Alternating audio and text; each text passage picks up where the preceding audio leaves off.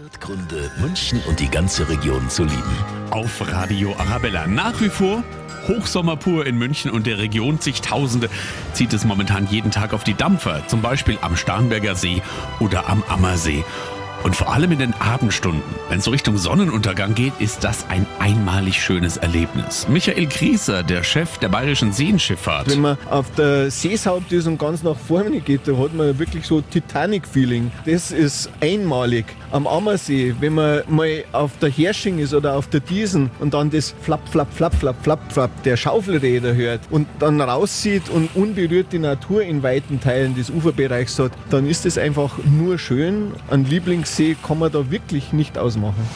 100 Gründe, München und die ganze Region zu lieben. Eine Liebeserklärung an die schönste Stadt und die schönste Region der Welt.